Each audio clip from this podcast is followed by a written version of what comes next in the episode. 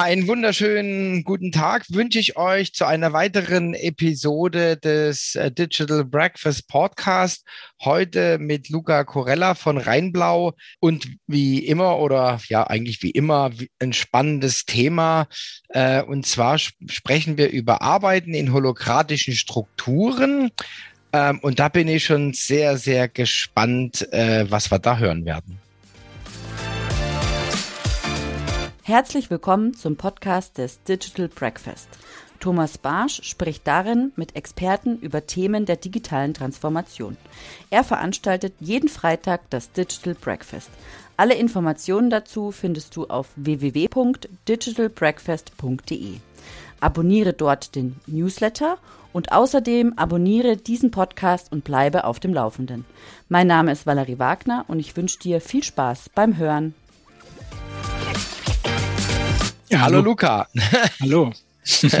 ja, schön, schön, dass du äh, Zeit und Lust hast, ähm, mit mir darüber zu reden. Vielleicht fangen wir einfach mal, ich fange mal gerne so an, ähm, dass du einfach vielleicht mal kurz dich, dich vorstellst, äh, ja, was du so gemacht hast und wo du jetzt stehst. ja, Thomas, gerne. Vielen Dank nochmal für die Einladung. Und ähm, dann stelle ich mich kurz vor. Ich bin Luca Curella. Ich habe äh, mit anderen zusammen die Agentur Rheinblau gegründet vor sechs Jahren. Und wir sind äh, eine Agentur in Berlin, genossenschaftlich organisiert und arbeiten eben selbst in holokratischen Strukturen seit ein paar Jahren. Wir machen Softwareentwicklung von so mittel- bis komplexen Software, digitalen Applikationen und wir machen Organisationsberatung auf verschiedenen Ebenen eigentlich. Das ist äh, so entstanden, dass wir selbst, ähm, also Softwareentwicklung passiert oft im agilen Umfeld, mhm. dass wir mhm. dann in, in einer IT Abteilung meinetwegen als externer Dienstleister sind und da einem Team intern zusammen Software entwickeln mhm. und dann sich die Frage gestellt hat, ja, die, die IT ist oft, hat schon einen agilen Ansatz, aber die Organisation außenrum eigentlich nicht unbedingt oder man muss dann die die Prinzipien anpassen. So sind wir zur agilen Beratung gekommen. Mhm. Und für uns selber haben wir festgestellt, ja, die, die Idee, eine Genossenschaft zu gründen, sagt noch nicht so viel darüber aus, wie man dann real zusammenarbeitet mhm. und wie man das wirklich selbst organisiert, partizipativ gestaltet, wer dann Entscheidungen trifft, äh, wie wir operativ zusammenarbeiten wollen und so. Da haben wir uns dann Selbstberatung gesucht und uns helfen lassen und ungefähr ein Jahr lang unsere eigenen Strukturen entwickelt, wie wir das machen wollen. Und es war dann doch sehr nah an Holocracy. Also es mhm. ist, das, ich sage deshalb holokratische Strukturen, weil das ein geschützter Begriff ist und wir sind jetzt keine Holocracy Practitioner oder was man da so alles mhm. sein muss.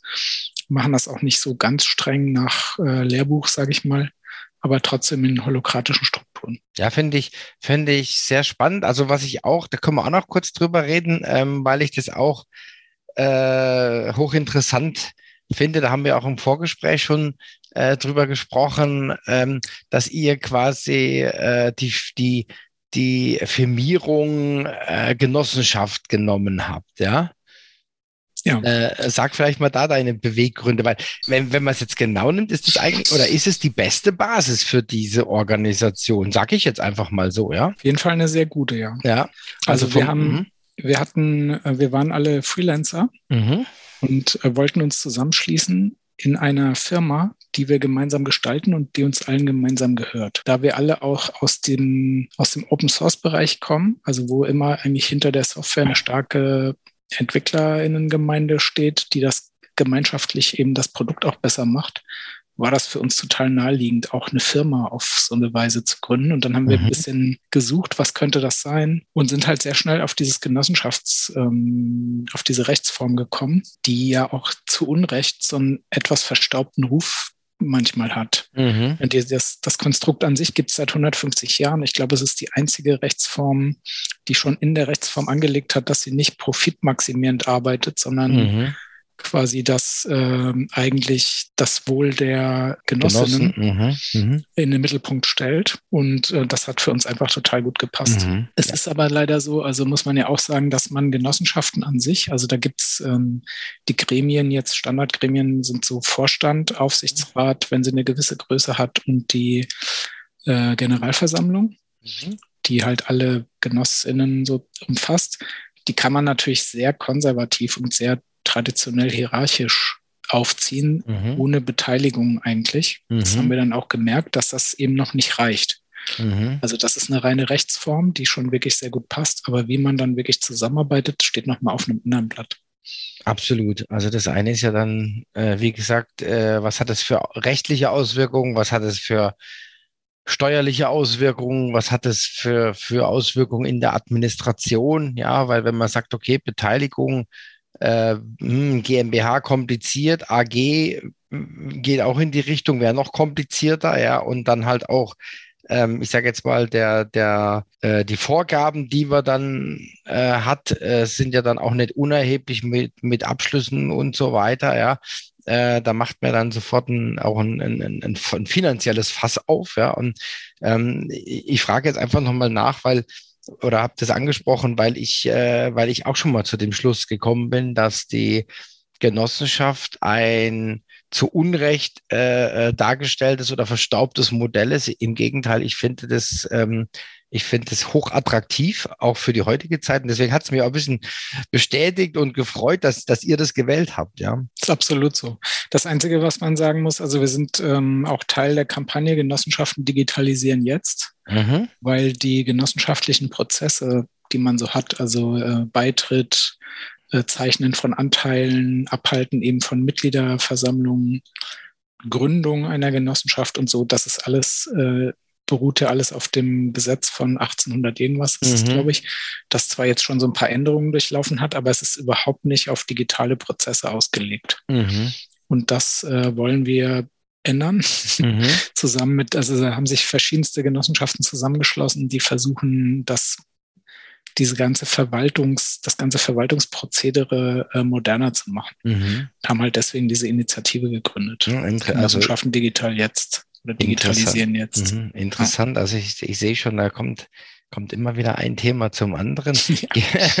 Gehen wir mal zum, zum, zum äh, ursprünglichen zurück. Arbeiten in holokratischen Strukturen, Selbstorganisation und verteilte Führung. Ja, ähm, du hast ja gesagt, ihr seid angetreten, ihr äh, wart alle alles äh, Freelancer und äh, seid dann gestartet. Ähm, was waren denn, was waren denn so die größten Herausforderungen für euch, das umzusetzen? Auf dem Weg, das umzusetzen. Mhm. Also wir sind, äh, muss vielleicht dazu sagen, wir sind 20 insgesamt mhm. und äh, sind auch, also waren am Anfang, glaube ich, 13 oder so mhm. und äh, hatten dann am Anfang einen sehr starken Konsensansatz. Also in der Softwareentwicklung muss man auch dazu sagen, ist ja der Markt ähm, für Fachkräfte sehr leergefegt. Mhm. Also wir haben, wir sind sehr stark, sage ich mal, als Firma jetzt darauf angewiesen oder es steht für uns im Mittelpunkt, dass die Leute, die bei uns arbeiten, motiviert sind, mhm. Spaß an der Arbeit haben und äh, äh viel beitragen, selbstständig arbeiten, in den Projekten mit den Kunden äh, gut, also engagiert sind und mhm. nicht jetzt sowas machen wie Dienst nach Vorschrift oder so. Das wäre für uns tödlich. Mhm. Und so ist also eine Beteiligung ähm, von vornherein und eine Eigenmotivation und auch so, eine, so ein Gefühl für Selbstwirksamkeit, das sind für uns einfach zentrale Werte. Mhm. Und am Anfang haben wir das auch geschafft, dass quasi in, wenn jetzt Entscheidungen zu treffen sind, wie wir intern unsere Verwaltung organisieren oder sowas, haben wir immer alles sehr stark im Konsens gemacht mhm. und dann aber festgestellt, dass das langsam macht. Also dass, mhm. wenn halt alle immer alles mit allem besprechen und alles mit allen entscheiden, ähm, das, das dauert einfach zu lange. Mhm. Und so haben wir versucht, irgendeine Struktur zu finden, die ein verteiltes Arbeiten möglich macht. Wir sind auch ein mhm. Remote-Unternehmen. Wir sitzen ähm, in, verteilt über die Bundesrepublik quasi Leute in Berlin sind viele, aber nicht alle. Wir haben eine starke Base in Bochum, Rostock, in München sitzt jemand. Also das mhm. sind so, ist eben auch so verteiltes Arbeiten. Unsere Kunden sind auch verteilt und so brauchten wir was, was uns ein bisschen wegbringt von dem Konsensgedanken, ohne die Beteiligung ähm, zu killen, sage ich mhm. jetzt mal. Das war, und da war nachher, also für alle, die das nicht wissen, holokratische Strukturen bedeutet eigentlich das Arbeiten nicht in einer Pyramidenhierarchie, mhm. sondern in einer Kreisstruktur. Also man hat quasi ineinander liegende Kreise von außen nach, nach innen in kleinere äh, zum Beispiel ist ein Kreis bei uns ähm, die Botschaft, kann ich jetzt mal sagen, ist ein Kreis, die machen, da, da machen wir das Marketing in verschiedenen Rollen. Man mhm. arbeitet in Rollen, mhm. die definiert sind nach einem äh, Zweck, den die haben und nach Verantwortlichkeiten. Und es können unterschiedliche Leute die Rollen ausfüllen. Also es geht weg von einer persönlichen Stellenbeschreibung in dem mhm. Sinne oder einem Status, der dann über eine Hierarchie entscheidet, hin zu eigentlich äh, gibt es Kompetenzhierarchien. Also da, wo die, wo das meist, die meiste Expertise ist, da sollen auch die Entscheidungen getroffen werden. Und ähm, so organisiert sich eben Holocracy. Mhm. Es gibt äh, auch eine Trennung, das war für uns auch eine, ähm, eine Herausforderung, das richtig zu verteilen, weil man trennt dort zwischen der Arbeit in der Organisation, also dem Arbeiten in Rollen und dem operativen äh, Geschäft, sage ich jetzt mal, und der mhm. Arbeit an der Organisation, also wo man Strukturen, Regeln ändert, mhm ähm, vielleicht neue Rollen schafft oder alte Rollen abschafft. Und vorher war das immer alles zusammen in unseren großen Runden und jetzt haben wir das ähm, viel verteilter, sodass es viel fokussierter auch behandelt werden kann mhm. und gezielter Entscheidungen getroffen werden können.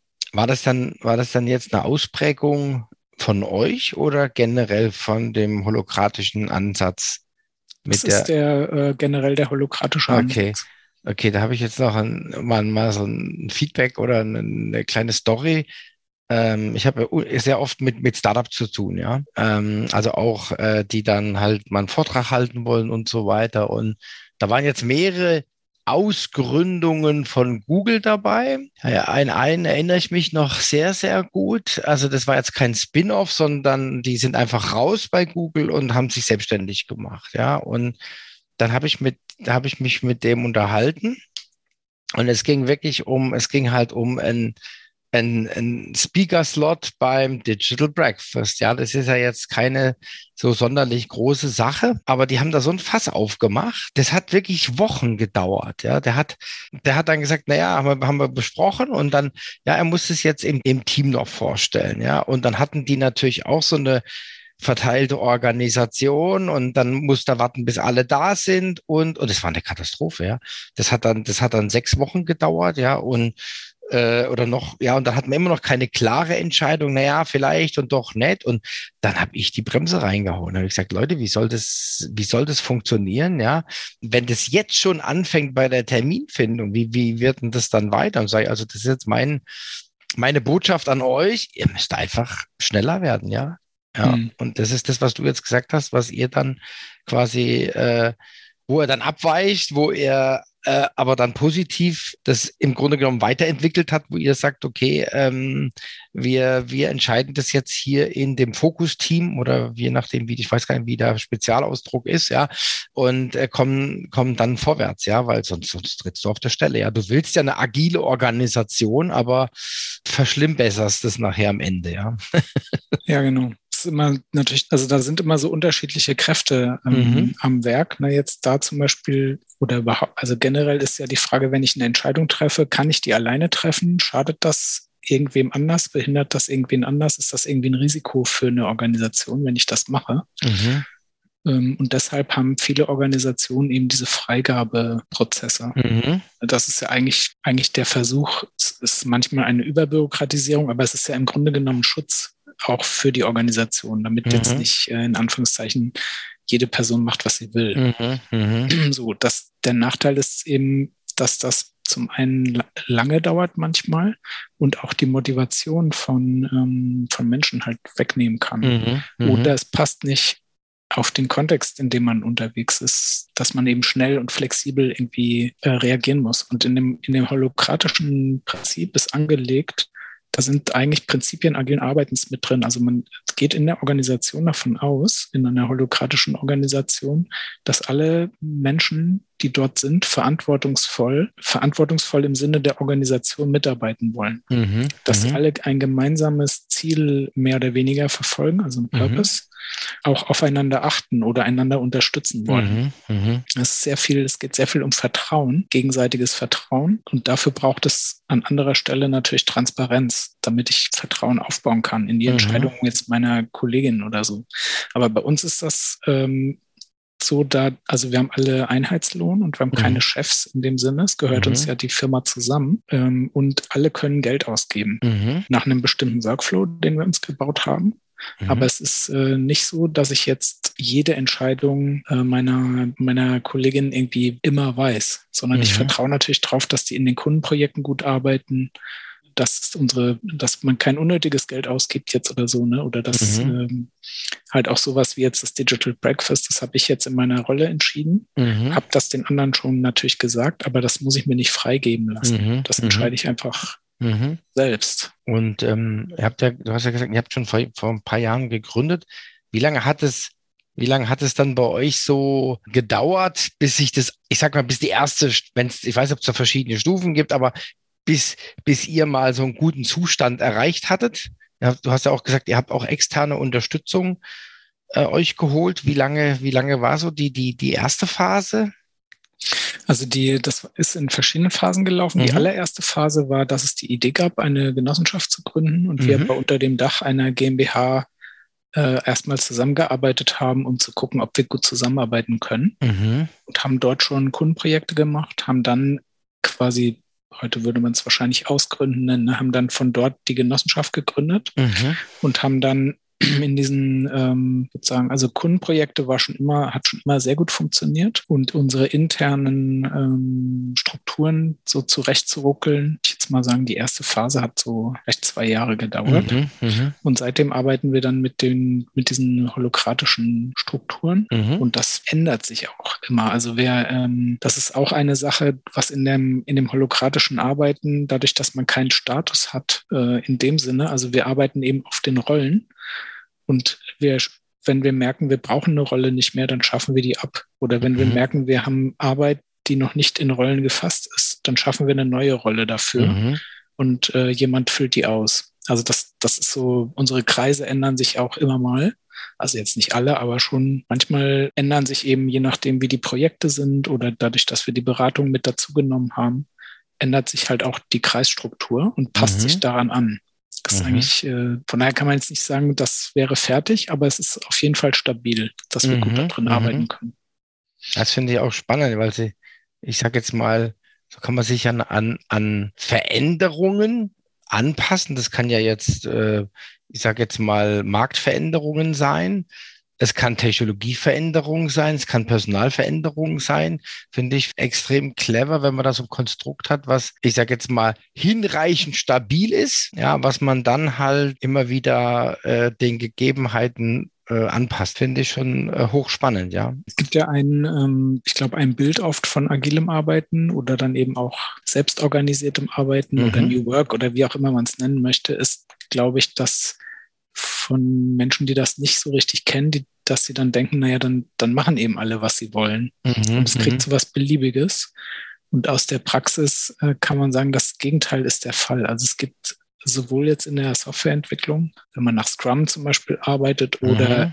in der holokratischen Welt, äh, sehr, sehr klar geregelte Team-Events und Strukturen, wie die ablaufen. Mhm. Also Meetings sind alle moderiert und laufen nach einem bestimmten, nach einer bestimmten Struktur ab. Mhm. Ähm, die Art und Weise, wie man eben Rollen ändern kann, ist ganz klar definiert, ist für alle transparent und ist sehr, hat, hat eigentlich was sehr Striktes. Aber durch, genau dadurch entsteht so eine Freiheit, weil man mhm. sich auf den Prozess verlassen mhm. kann, aber die Inhalte sind flexibel. Genau, das, das wollte ich gerade sagen. Also die, die, in Anführungszeichen, das Framework ist quasi erprobt, validiert, ja, und ihr, ihr füllt es dann mit Leben, ja. Finde ich schon sehr, sehr spannend. Und wie, geht wie geht ihr, also ja, du hast gesagt, ihr seid 20, äh, 20 Personen, ich nenne es jetzt einfach mal Personen.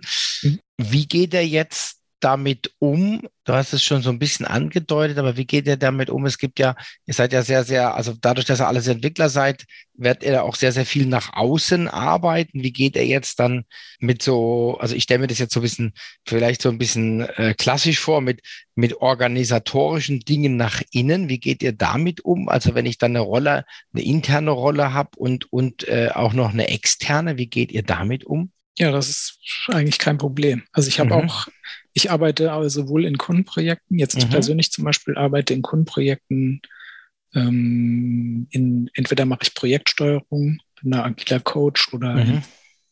entwickle Konzepte. Äh, oder ich arbeite als Berater für Organisationen oder so. Und interne mhm. Rollen habe ich eben auch. Mhm. dann teile ich mir mein, meine Woche so ein, dass das irgendwie passt. Mhm, mhm. Bei 20, bei 20 Personen, wie, wie, ähm, wie habt ihr dann, ich sage jetzt mal, die Befähigung gemacht? Waren das dann, also wir haben gesagt, die zwei, die, die ersten zwei Jahre hat sich eingeschwungen, bis es dann stabil war. Die Befähigung, also Mindset, kam das dann über die externe Beratung oder wie, wie, wie kann man sich das vorstellen? Ich glaube, das kann man vielleicht so beschreiben, dass ähm, also grundsätzlich das Mindset war bei fast allen vorhanden. Mhm. Sowieso schon. Und das äh, kanalisiert sich dann. Also es war auch nicht so, dass jetzt unsere Beraterin gesagt hat, so ab morgen machen wir hier mal holokratische Strukturen, mhm. sondern sie hat, ähm, wie das bei einer guten Beratung ist, gefragt, was sind denn so eure Probleme und was, was ist hier so los? Mhm. Und hat uns dann kleine Schritte gezeigt. Die haben wir dann ausprobiert, haben die dann evaluiert oder äh, reflektiert, ist das gut mhm. für uns? Nächste Schritte und so ging es dann nach und nach weiter und dadurch ist es auch so ein Reinwachsen, kann man vielleicht mhm. sagen. Und für neue Leute, äh, die jetzt neu dazugekommen sind im, im Onboarding, haben wir eben so einen Onboarding-Prozess, wo wir versuchen, das ähm, ja die reinzuholen. Mhm. Weil ich auch sagen würde, tatsächlich, wie ich das auch oft von anderen Organisationen, mit denen wir arbeiten, höre, dass die die Frage der Kultur, also passt die Kultur zusammen und passt eben das Mindset zusammen, auch bei uns zentraler ist als äh, inhaltliche Skills, mhm. sage ich mal. Mhm. Weil das im selbstorganisierten Arbeiten finde ich, dass, ähm, also dass die Personen, wie die Personen ticken, was die für ein Mindset mitbringen, mhm. da liegt mehr Gewicht drauf, finde ich, mhm. weil das mhm. eben selbstorganisierter ist. Mhm. Mhm. Ich, ich, ich, ich verstehe, was du meinst, ja. Also, ja, also wahrscheinlich seid ihr dann auch aufgrund der Entwicklertätigkeit, die ihr schon mit agilen Methoden gearbeitet, seid ihr schon auf dem, konntet ihr schon auf einem höheren Level äh, aufsetzen, ja. So habe ich es jetzt gerade verstanden, ja. Ja, also höheres Level weiß ich jetzt gar nicht, aber auf mhm. jeden Fall auf so einem. Auf einem gewissen Level. auf einem, ja, auf mhm. so einer, auf so einem gemeinsamen, mhm. vielleicht, mhm. wobei das auch nicht konfliktlos mhm. abgegangen ist. Das muss man auch sagen. Das werden wir auch total oft gefragt. Also auch in unseren Beratungsprojekten, was ist denn mit denen, die nicht wollen oder die nicht, äh, die, die jetzt nicht in einem Veränderungsprozess, also das machen wir auch, ne? wir begleiten Organisation jetzt in Digitalisierungsthemen oder mhm. in Transformationsprozessen, im Verbessern der Zusammenarbeit. Letzten Endes geht es eigentlich mhm. immer, im Kern geht es immer darum, wie man die Zusammenarbeit verbessern kann, nach außen zu den Kunden mhm. oder nach innen miteinander innerhalb der Organisation. Und dann ist immer bei innerhalb, wenn eine Organisation sich verändern will, gibt es total oft die Frage, was ist mit denen, die nicht wollen oder mhm. die, ähm, die nicht können vielleicht oder mhm. sowas. Oder müssen dann eigentlich alle selbst organisiert arbeiten? Und das ähm, lässt sich so pauschal natürlich nicht beantworten, aber in der Regel geht es nicht ohne Konflikte. Mhm. Es verlassen auch Leute das Unternehmen. Ja, oder es gibt vielleicht bestimmte Einheiten, wo das gar nicht angemessen ist, jetzt äh, selbst organisiert und agil zu arbeiten, weil das inhaltlich gar nicht, der Inhalt der Arbeit vielleicht gar nicht unbedingt so ist. Dann mhm. mhm. braucht man das auch nicht einführen. Mhm. Das, was du jetzt gerade gesagt hast, von wegen Kultur und so weiter, habe ich jetzt in vor ein paar Wochen schon mal gehört bei einer großen Agentur. Habe ich dann mit dem, also sind drei Geschäftsführer und also mit einem Geschäftsführer geredet und ähm, der ist quasi für, ich nenne es jetzt mal pauschal, für das Thema Menschen zuständig. Der äh, guckt sich die Mitarbeiter, die Kunden, die Partner an, ja. Und das ist, bevor die dann weiter Gespräche führen, ja, wird erstmal wird erstmal äh, äh, die die Person, ich sage jetzt mal äh, geprofiled, ja, äh, passt die zu uns. Mhm. Fand ich auch sehr sehr spannend, ja, wie er mir das dann so erzählt hat, ja, weil wir da jetzt ein bisschen näher ranrücken, ja. Ich finde es auch notwendig, ja, weil, weil er auch gesagt hat, es bringt nichts, wenn wir jetzt äh, einen Kunde kriegen und das äh, scheitert dann irgendwann nach, nach einem halben Jahr oder so. Das kostet so viel Kraft, Nerven, Spaß, ja das wollen wir nicht mehr, ja, sondern wir wollen einfach äh, vorher so gut wie möglich ähm, die Situation durchleuchten, beurteilen, um dann eine bessere Entscheidung zu treffen, die dann langfristig ist, ja. Und ja. das finde ich schon, das ist schon, das ist sicherlich auch nochmal ein, noch mal ein eigenes Thema. Zusammenarbeit, äh, Recruiting, Partnerschaften. Ja, also wenn man die auch dann äh, verknüpfen würde mit solchen kulturellen und Wertegedanken, ja, denke ich. Das ist schon, wäre sicherlich auch nochmal spannend. Wobei ich denke, da seid ihr schon, seid ihr schon sehr, sehr weit, ja. Ähm, ich glaube, für uns mhm. ist das auch wichtig, für, weil mhm. wir ja nicht so groß sind. Mhm. Ähm, es ist keine große Agentur ist äh, für uns eben genau diese Frage bei, wenn wir Softwareprojekte annehmen oder in, in komplexe m, Digitalprojekte oder Prozesse einsteigen, ist das auch immer bei uns eine Frage. Ist da ein, ist bei unseren Kunden oder beim Gegenüber quasi auch ein, ein agiles Mindset da? Mhm, ja, das mhm. ist, ähm, weil wir eben, wir wollen halt nicht, ähm, man kann ja auch sagen, man verkauft Software meinetwegen nach Standard mhm. und hat halt eine bestimmte Marge drin und dann verkaufe ich die halt so und so oft und dann habe ich darüber meinen Gewinn. Aber so sind unsere Projekte nie. Das mhm. ist eigentlich immer irgendwie custom, also immer irgendwie individuell. Mhm. Uns interessieren auch die Prozesse, die dahinter liegen, mhm. weil Software ist ja nur ein Tool, um irgendeinen Prozess abzubilden, letzten Endes, entweder mit deinen Kunden oder einen internen. Da ist es viel, viel wichtiger, das Problem eigentlich zu verstehen und was was die Anforderungen dahinter sind. Wir, aber wir versuchen mhm. immer nutzerzentriert zu arbeiten. Und in einem, also wenn der, die Kunden oder unsere Partner das nicht verstehen, sage ich jetzt mal wieder in Anführungszeichen, dann wird, dann haben wir schon oft die Erfahrung gemacht, dass es im Nachhinein eben, wie, wie der äh, Kollege da auch gesagt hat, dann scheitert ein Projekt oder es gibt Streit um den Umfang oder mhm. was auch immer und dann hat man die Kosten nur oder die, die Misserfolge irgendwie verlagert, aber eigentlich ist es gut, das möglichst früh zu mhm. rauszufinden. Ähm, du hast angedeutet, ihr macht, ihr macht auch Beratung auf dem Gebiet. Äh, wie seid ihr dazu gekommen? Ja, wir sind ähm, also zum einen eben darüber, dass wir, äh, dass die ersten Projekte waren, dass wir nach Scrum gearbeitet haben in, mhm. äh, als externer Dienstleister und dann geholfen haben, bei anderen Organisationen das in einer Organisation einzuführen, mhm. also innerhalb der IT dann in der Regel mhm. oder in verschiedenen IT-Teams, über verschiedene IT-Teams hinweg.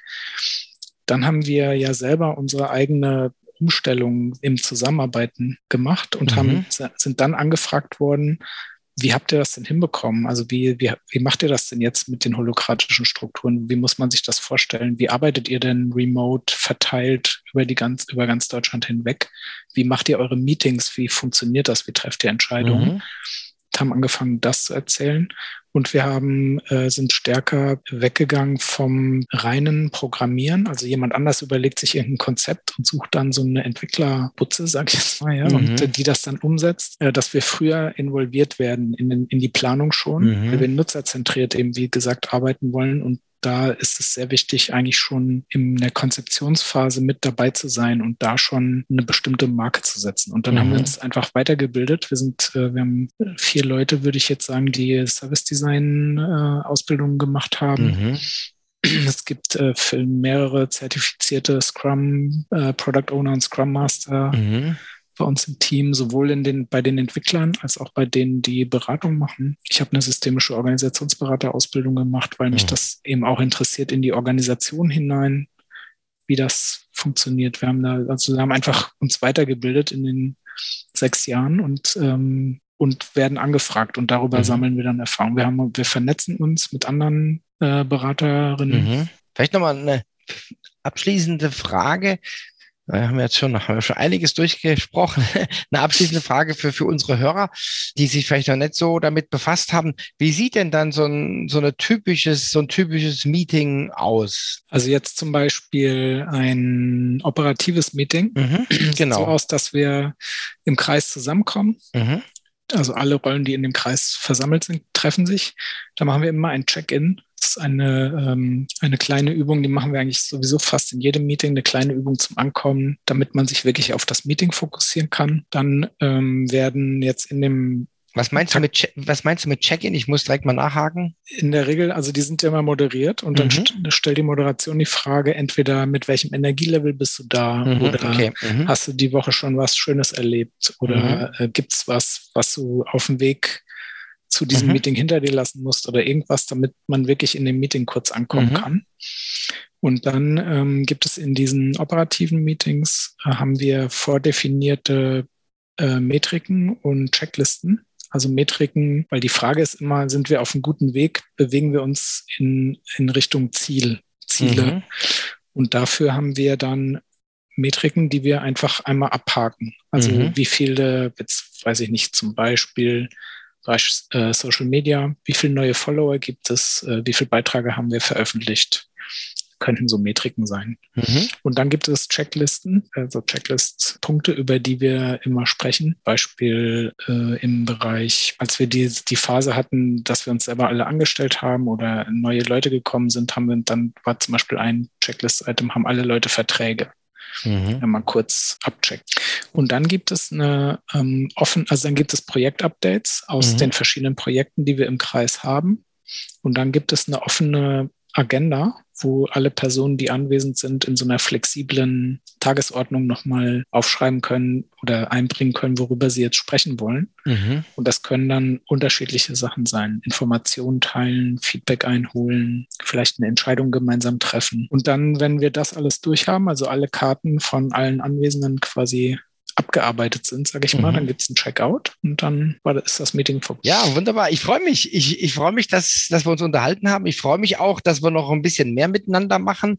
Wir haben ja äh, das äh, Digital Breakfast zu dem Thema am 18 zweiten geplant und ja, da wird dann ja der, der virtuelle Kanal dazukommen. Das heißt, da sehen wir vielleicht auch ein bisschen was von dir, ja. Äh, vielleicht äh, hast du eine Präsentation oder je nachdem, was du uns dann, was du dann da bietest. Ähm, ich denke, das wird, das wird ja. sehr, sehr spannend werden, ähm, weil ich jetzt so vom Gefühl her glaube ich, dass ihr da schon sehr, sehr weit seid, einen hohen Reifegrad hat und deswegen freue ich mich besonders drauf. Ja, ich freue mich auch total drauf und ich bringe auf jeden Fall ein paar Sachen mit, damit man sich das ein bisschen besser vielleicht noch mhm. vorstellen mhm. kann, wenn man es gar nicht kennt. Und mhm. ich freue mich schon total auf die ganzen Fragen, die dann hoffentlich kommen. Ja, genau. Das, ich glaube, da, da wird schon einiges aufpoppen, ja. Luca, vielen, vielen herzlichen Dank für das Gespräch. Hat mir, hat mir, hat mich bereichert und, und auch Spaß gemacht. Ähm, ich wünsche dir alles Gute. Bis, bis dahin, ähm, bleib gesund und munter. Ja, Thomas, danke sehr und äh, gleichfalls.